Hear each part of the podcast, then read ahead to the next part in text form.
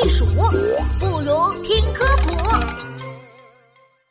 猫的瞳孔能变大变小，嘿嘿，颜料、画画纸还有画笔，准备好了！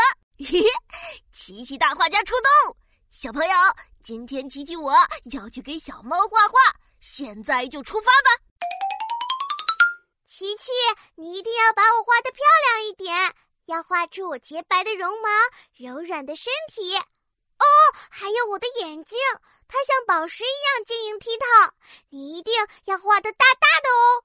嘿嘿嘿，好啦好啦，小猫可真臭美，架好画架，我要开始画画了。小猫小猫，你去趴在太阳下好不好？在太阳下，你一定更加漂亮。好的，喵。好，看我琪琪小画家的，我刷刷刷刷刷刷刷刷刷刷刷刷，画个圆圆大脑袋，刷刷刷，画胖胖猫身体，刷刷刷，画出长长猫尾巴，眼睛眼睛，千万别忘记我宝石般美丽的大眼睛哦。好，好，好，画眼睛，画眼睛。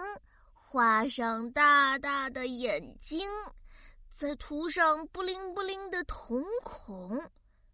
哎，怎么回事？猫的瞳孔怎么变成一个长条了？就像一条细缝。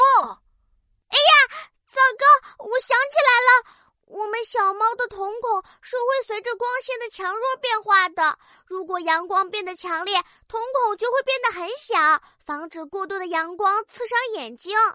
到了黑暗的环境下，瞳孔就会放大，这样才能看得更清楚。哦，原来是这样呀！那这幅画当然是重新画一幅。琪琪，你一定要画出本小猫布灵布灵的大瞳孔、大眼睛哦，那才是最漂亮的我。啊啊，好吧，小朋友。原来小猫的瞳孔会因为光线的变化而变大变小哦！快去观察一下你身边的小猫，看看是不是这样吧。